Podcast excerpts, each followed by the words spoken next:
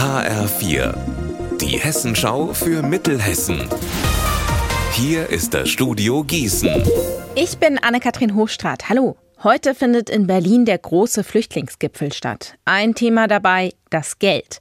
Aber die Kreise und Kommunen beschäftigen sich gerade auch mit ganz anderen Fragen. Oft wissen sie nämlich nicht einmal, wo sie die Menschen noch unterbringen sollen.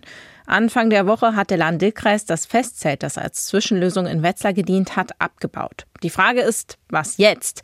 Die vorhandenen Unterkünfte sind fast voll. Es werden wie 2015 schon Turnhallen und Gemeinschaftshäuser geräumt. Frank Indertal ist Bürgermeister in Solms und sieht, dass es für den anstehenden Sommer echt eng wird. Wir erkennen eben jetzt schon, dass die Gemeinden diese Masse an Menschen nicht unterbringen können, weil nicht genug Unterkünfte zur Verfügung stehen. Also wenn ich das vergleiche, dann ist es so, als würde ich auf einem Fluss auf den Wasserfall zupaddeln. Den sehe ich schon, aber alles Paddeln hilft halt nichts. Der Wasserfall kommt immer näher und so ist es eben mit der Situation, dass wir auf eine Situation zusteuern, dass wir die Menschen nicht mehr in unseren Unterkünften unterbringen können.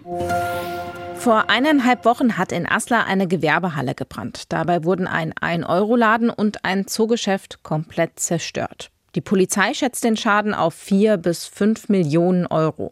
Sie konnte überhaupt erst Ende vergangener Woche in die Brandruine, weil dort auch noch Tagen immer noch Nachlöscharbeiten liefen.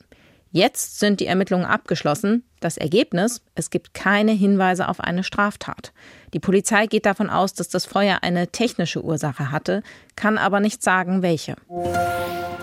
Mittlerweile gehört es zum Frühjahr bei uns dazu, der Kampf gegen Eichenprozessionsspinner.